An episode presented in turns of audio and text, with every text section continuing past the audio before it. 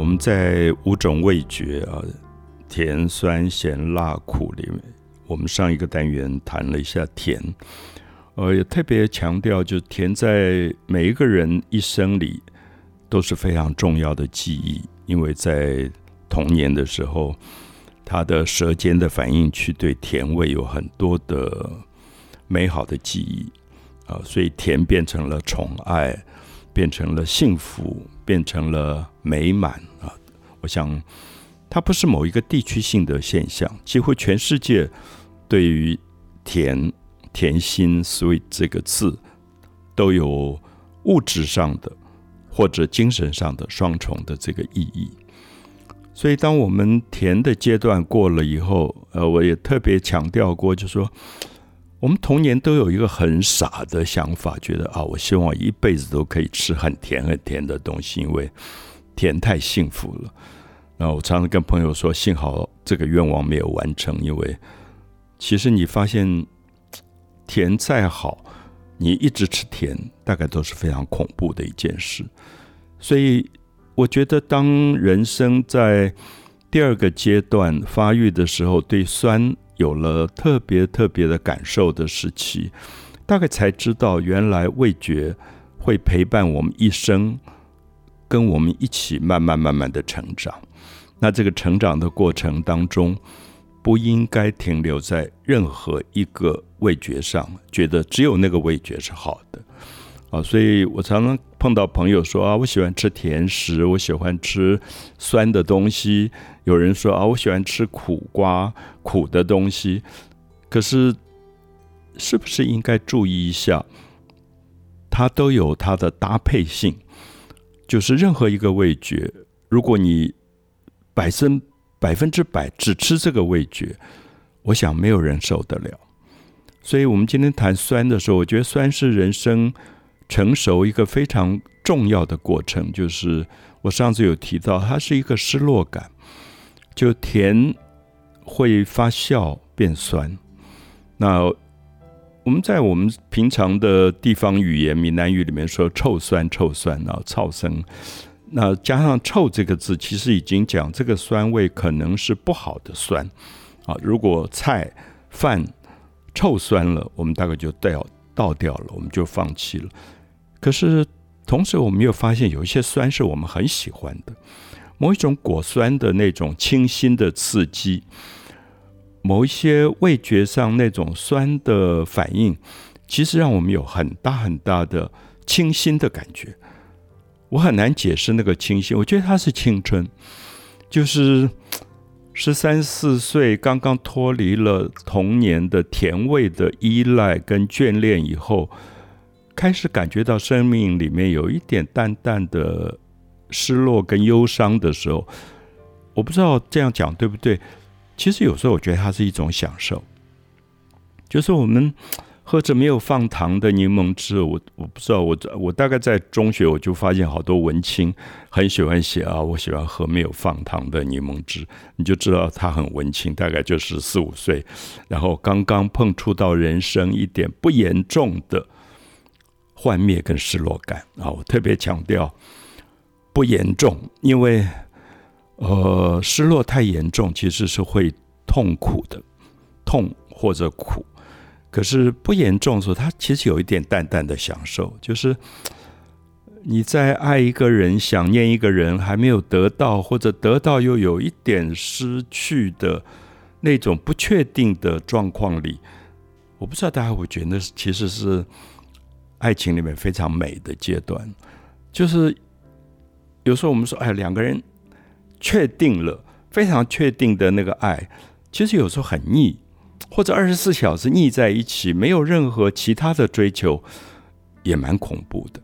所以我一直觉得酸味是非常非常值得研究的一个味觉。那我自己讲过好多次，我很喜欢泰国的料理，因为它在甜跟酸之间求了一种很特别的平衡。我还是要讲说。泰式料理的甜跟酸都不严重，这是我很佩服他们的。就是甚至他用咖喱也用的不严重，就他很少有特别强强烈到让你害怕的某一种味觉。当然，有些人会觉得泰式料理里面也有某种辣，可是我还是觉得，因为加了甜跟酸以后，辣也有一点被综合了。所以我自己记忆当中，呃，我去泰国的很多料理上的记忆，我觉得里面有一种温柔，有点像他们的人或者小乘佛教吧，就是没有太大的野心。或者不曾经是非常有侵略别人野心的那种帝国，所以他一直有一种保有一种部落式的悠闲。呃，我们知道很多在台湾，你看到原住民的部落，他是非常容易满足的。呃，早上起来喝一点酒，他就开始唱歌跳舞的这种文化，我觉得在泰式的文化当中也蛮明显的表达。那他当然会有忧伤。淡淡的那个忧伤，可是那个忧伤，因为刚刚说不严重，所以那个酸味常常让你觉得是美好的。所以我很希望有些朋友可以特别了解到酸，能够变成你生命里面很 清新的一个记忆，就是刚刚发育，呃，在青春里面感觉到一个淡淡的忧伤的那个美好的东西。可是千万千万不要让酸。变得严重，因为酸太严重的时候就是尖刻。我们说这个人好酸，很尖刻，动不动要用那个酸去刺激别人，去讽刺别人，或者去嘲笑别人的时候，那个酸其实伤害别人也伤害自己。所以我还是 觉得要有一种提醒，就是这个酸如果是青春的酸，它是美好的。淡淡淡的柠檬汁的酸，可是不要让酸变成臭酸。哦，记得鲁迅很喜欢讲“酸”这个字，鲁迅自己也有那个部分，就是一种不愉快。一个在苦闷的社会里面被闷太久以后，闷到东西有点开始要发臭，那个酸，就是后来像有些作家讲到酱缸的那种文化。我觉得那个酸是非常可怕的东西，就是你在一个古老的文化里，你会常常会觉得它变成对别人很大很大的伤害。他甚至看到任何人幸福，他都会不快乐，因为那个酸变成一种很大的一个一个嫉妒啊。所以我不晓，我想对华人的社会里，我我特别常常想要提醒，因为。我们有一个字叫“酸文人”，我常常会觉得不公平啊！如果我是读书人，我是文人，为什么酸要加在我的身上？为什么不讲酸军人？为什么不讲酸政客？为什么不讲酸商人？后来想，大概是因为其他的行业没有像文人这么不得意，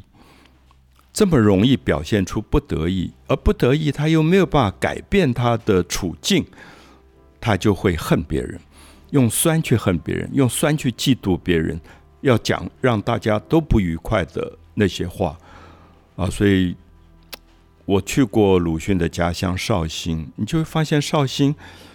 很喜欢臭的臭味的东西，料理里面很多叫三霉三臭，就发三种发霉的、三种发臭的那个食物。呃，我很努力想要了解那个文化，因为我很喜欢鲁迅这个作家。可是后来发现，我都很难以下咽，因为他真的让你感觉到生活这么不愉快，这么困顿，而那个困顿是没有办法改善。所以我觉得，如果一个人可以改善自己的生活环境，他就不会酸。大部分就是没有自信。没有办法改善自己的环境，他最后就是要用用酸的方法。可酸已经，我觉得里面有一种绝望，因为无可奈何了。就是如果你你比如说在爱情当中，你觉得你还有自信可以去追求的时候，你大概都不会酸，大概觉得完全没有希望了，得不到了，那个时候他就会变酸，那甚至做出很暴力的东西。我们说泼硫酸那种东西，我就要把你毁掉。我得不到，我就不要不让你快乐，就可以泼硫酸。我常常觉得硫酸这样东西是侵蚀性非常强的，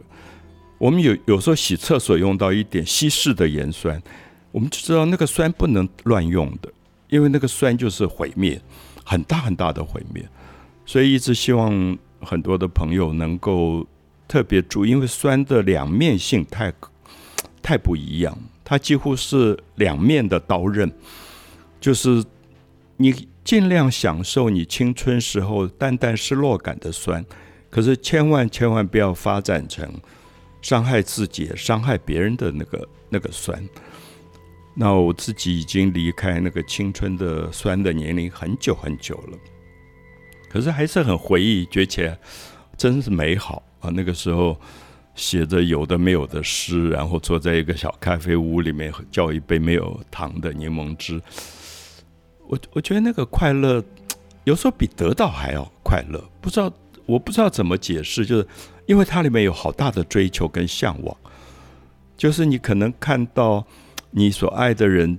远远的这样走过去，你连一句话都没有交谈过的，可是那个满足感好强，而那个淡淡的忧伤里面，我真的觉得比后来好像获得的那个爱情还要满足。就是为什么会一直记得那个身影这么美的一个身影？因为其实他并没有得到。好，所以，我我会觉得，我不晓得，我有时候觉得像阿佑比我年轻很多，大概应该有这一类的记忆，就是在情感里，是不是能够把这么美好的酸，能够能够找回来？我觉得老师刚刚讲的对酸味的这个描述啊，我真的百分之百的赞同，因为其实我自己就是一个对于。呃，因为我觉得，当一个东西就你得到了，尤其是感情类的东西，其实你会有一点害怕，就是它其实就慢慢要走向结束，它就已经进入这个过程了。但我觉得，呃，提到的酸味这个迷人的地方，就是里面的那个失落，它会让你反而有一个。永无止境的追求，而且我觉得，因为这个追求是永无止境的，所以在这个失落里面，其实，在那个当下，你对自己的自我这自我牺牲其实很多。所以，其实我有时候会觉得，与其说迷恋的那个感觉是你永远得不到的对象，我觉得其实最让你迷恋跟感动的，其实是当下那个你愿意牺牲的自己，因为你。这么喜欢一个一个一个事情或是一个人，你最后选择是我不要得到他，就是我让自己的欲望或是占有稍微就是减少一些。嗯，我觉得那个东西才是在酸味里面，就是让我觉得。其实我是很喜欢那个感觉的，可能有一点，可能有一点变态、自虐狂。对，传说中的抖 M。呃，我不晓得，我想当然很难，尤其我想阿佑比我还要了解现在网络的世界。你太容易认识一个人，嗯，你太容易怎么说？你欲求的东西这么容易达到，嗯。就是你如果上网，你可以认识这么多的人，然后这么多的选择，然后大家慢慢选择了这样的方式，很快速、很快速的认识，然后好像那个欲望就满足了。嗯，可是我不知道，我想，也许因为不同的时代，在我们那个时代没有手机的年代，呃，你会写信给一个人，嗯，那。比如说，我前一阵子把我自己二十年前十二封的信，那印出来，嗯，那重新出版，它的意义是说，我发现那个手稿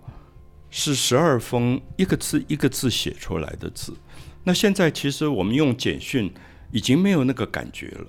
而那十二封信里面的很奇怪的缓慢，还有一种追求。我我在想，如果我今天是在已经有我在用手机、用简讯、用 WhatsApp 这个时代，会不会我也放弃了？因为它太快速。那那个快速会不会是我们今天其实少掉了那个珍惜感的致命伤？因为它太容易就达到了。可是我自己也感觉到。也许是一种庆幸，就是我那个时代对于得到一个东西的过程这么缓慢，这么长久，所以里面有好多好多的珍惜。嗯，还有期待，好像是，好像是慢慢在品尝那一个没有放糖的柠檬汁。嗯，可是我相信越来越难。我我真的相信越来越难，因为我随便上一下脸书，二十岁、三十岁的他们的经验都不是这样，他非常非常快速，快速到最后可能没有任何记忆留下来。对他完成的速度的那个那个 process 太快了，嗯就一下子就完成了，或者会不会说太容易？嗯，当他太容易以后，其实也很，我觉得人真的很麻烦，因为对，他 他如果没有那么容易，他会有很大的耐心去慢慢等候。嗯而后来你发现，欲望最大最大的快乐跟满足感，其实在欲望没有达成之前。对，可是这个东西在想要还在那个欲望追求的过程当中，好像是比较难理解的。他是回过头来看之后，去检讨自己，回头看这一切，才会发现，其实你最美好，然后最想念的情况是老师刚刚说的，是你的欲望在达成之前。有很特别的经验，因为呃，我在写欲望书是一九九九年，嗯就还没有跨到二十一世纪。那今年这本书重新出版，很多很多年轻人会觉得很讶异，说：“你怎么会写十二封信给一个人，然后一个字一个字这样慢慢的写？”因为他们这样问我，我自己也吓一跳，说：“我多久没有写字了？”我大概二十年没有写字了，因为就是一九九九之后，我开始用电脑。所以全部就在键盘上。那那个键盘跟一个字一个字的笔画，它是不一样的。嗯比如说，我现在想到“爱”这个字，我有时候写不出来了。嗯，因为我是在打字键盘上，我只要按两个键嗯或者一个键，它就出来这个字。可是过去它是好几个笔、十几个笔画写出来的。嗯，那我想这里面真的过程不太一样。对，那我也很庆幸说，我有过那个阶段，我有过那个阶段。今天在现在这个阶段，我也很高兴，快速的认识很多朋友，呃，很多的热闹的场合。可是我会知道说，它的结局是什么。嗯我不知道这样讲对不对。当你拥抱着一个身体，知道它的结局的时候，刹那间所有东西真的像梦幻泡影。那我希望那个体温是可以持续更久的，然后等待那个体温，拥抱那个体温，感觉那个体温的时间也可以更久一点的。嗯那我不晓得人类还能不能找回这个。其实现在我们有时候看到很多哲学性的问题，他们在探讨这个，就是说大概有了手机以后，人类其实回不去了，回不到那个手的书写的年代，然后对一个情感可以有这么多的呃珍惜。嗯呃，我们在大学的那些故事，我今天如果讲给年轻一代朋友听，他们会觉得好不值得。嗯就是我同同室友的，他我们知道他喜欢一个女孩子，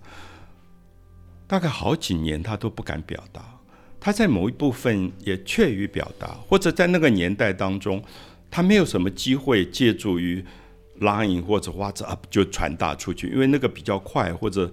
你有时候就传一个一个爱心的心，对方大概也懂。可是那个年代这些东西都没有，嗯然后可能他也写过信，我不太确定，可是也石沉大海。我曾经有一次回到寝室，看到他，他手上用香烟烫了好多的那个香疤出来，就是我想，也许这一代比较少看到这个东西。他最后会在那个很辛苦的追求别人而得不到答案的过程，他会有一点在像是自虐，嗯，好像在伤害。嗯可是我也不知道，我我在看的那些不深的，也不会痛到致命的那些疤痕的时候，我忽然觉得他是不是也在享受？嗯就他好像在里面铭刻着他自己爱一个人的某些记忆，对，可是这些东西可能慢慢都没有了。嗯那我没有结论，我只是觉得，如果我跟阿友差了一个世代，那今天我们可能对于情感的东西怎么去处理，或者审慎的去面对酸这个味觉，而让酸这个味觉不只是味觉，而是我们心灵的一种淡淡的失落的状态的话，我们到底何去何从啊？我想是一个非常有趣的一个课题了。